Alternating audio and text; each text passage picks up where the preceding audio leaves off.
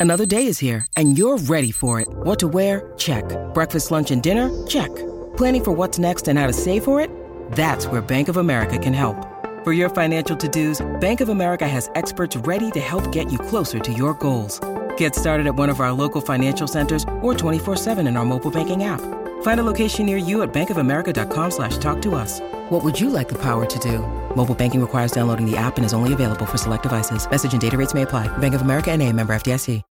When you need mealtime inspiration, it's worth shopping Kroger, where you'll find over 30,000 mouthwatering choices that excite your inner foodie. And no matter what tasty choice you make, you'll enjoy our everyday low prices, plus extra ways to save, like digital coupons worth over $600 each week. You can also save up to $1 off per gallon at the pump with fuel points. More savings and more inspiring flavors make shopping Kroger worth it every time. Kroger, fresh for everyone. Fuel restrictions apply.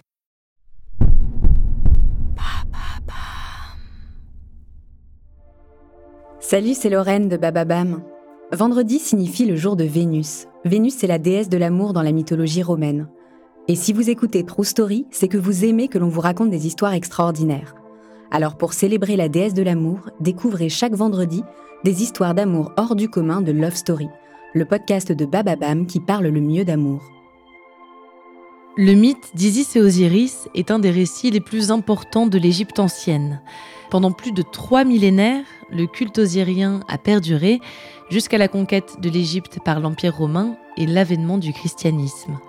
Cette histoire incroyable nous parvient des hiéroglyphes des pyramides et de quelques auteurs grecs, comme Plutarque, dans son traité sur Isis et Osiris. C'est une histoire qui a plusieurs versions. J'ai choisi de vous raconter la plus répandue, mais libre à vous d'aller chercher l'interprétation du mythe qui vous plaira le plus.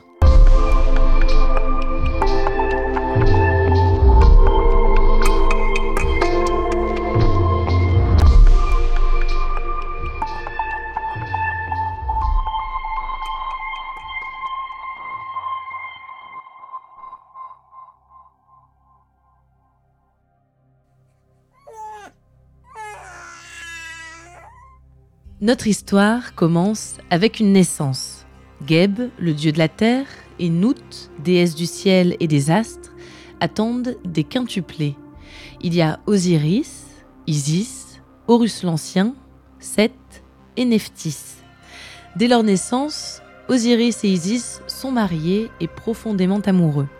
Il en va de même pour leurs frères et sœurs, Seth et Nephthys. Geb a transmis le trône à Osiris. Ce dernier incarne un pouvoir politique sage, empreint de justice. Osiris est aussi considéré comme le père de l'agriculture. Il a le pouvoir de rendre la terre fertile, il apprend aux hommes l'élevage et leur interdit l'anthropophagie.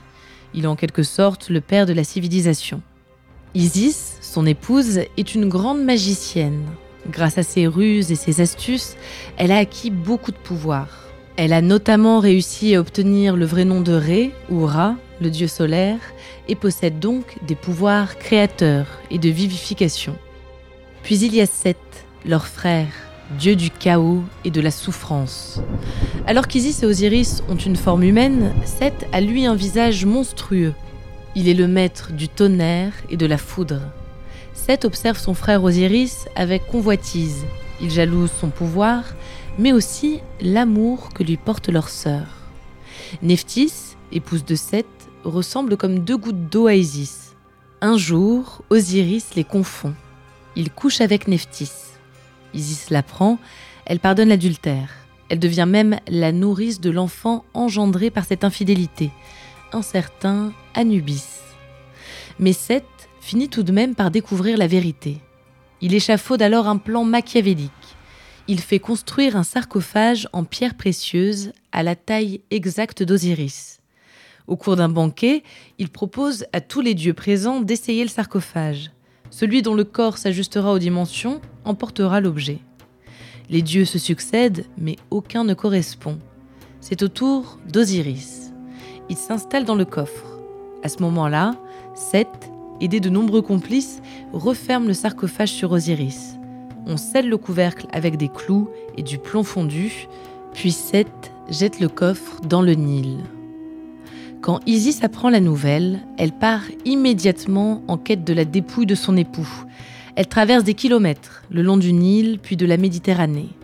En chemin, des enfants lui disent avoir vu le sarcophage, entrelacé aux racines d'un magnifique arbre, un tamaris. C'est un roi de Phénicie, l'actuel Liban, qui l'a désormais en sa possession.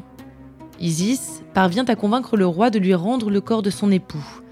Le tamaris restera un arbre associé à Osiris et utilisé pour la confection de sarcophages. Isis ramène le précieux coffre en Égypte. Elle le cache sur les bords du Nil, dans des marais. Mais une nuit, alors que Seth chasse au clair de lune, il découvre l'objet dont il pensait s'être débarrassé. Il décide cette fois de découper le corps d'Osiris en 14 morceaux qu'il disperse dans le labyrinthe du marais. Isis, de nouveau, part en quête de son époux. Elle écume les marais sur sa barque et parvient à réunir chaque morceau, un à un. Sur tous les lieux où elle découvre un membre d'Osiris, elle érige un temple en son honneur. Isis réunit Nephthys et Anubis, l'embaumeur. Ce dernier réalise la toute première momie de l'histoire égyptienne au son des lamentations d'Isis et Nephthys. Une fois Osiris momifié, il est entre les deux mondes, celui des vivants et celui des morts. Avant qu'il ne disparaisse à jamais, Isis se transforme en oiseau et s'accouple avec son bien-aimé. De cette union naîtra Horus, qui deviendra l'héritier de la monarchie pharaonique et surtout l'ennemi juré de Seth, qui tentera inlassablement de le tuer. Osiris, quant à lui, disparaît dans le royaume des morts, dont il devient le maître. Il décide du sort des défunts aux côtés de Maat, la déesse de la vérité. Comme sur Terre, il raisonne avec pondération et sagesse. On raconte qu'Isis sera, elle, décapitée par son fils, Horus, dans un accès de colère. Les figures d'Isis et Osiris perdurent pendant des millénaires. On célèbre leur culte dans des temples dans toute l'Égypte. Ils inspireront bien d'autres divinités dans des religions multiples.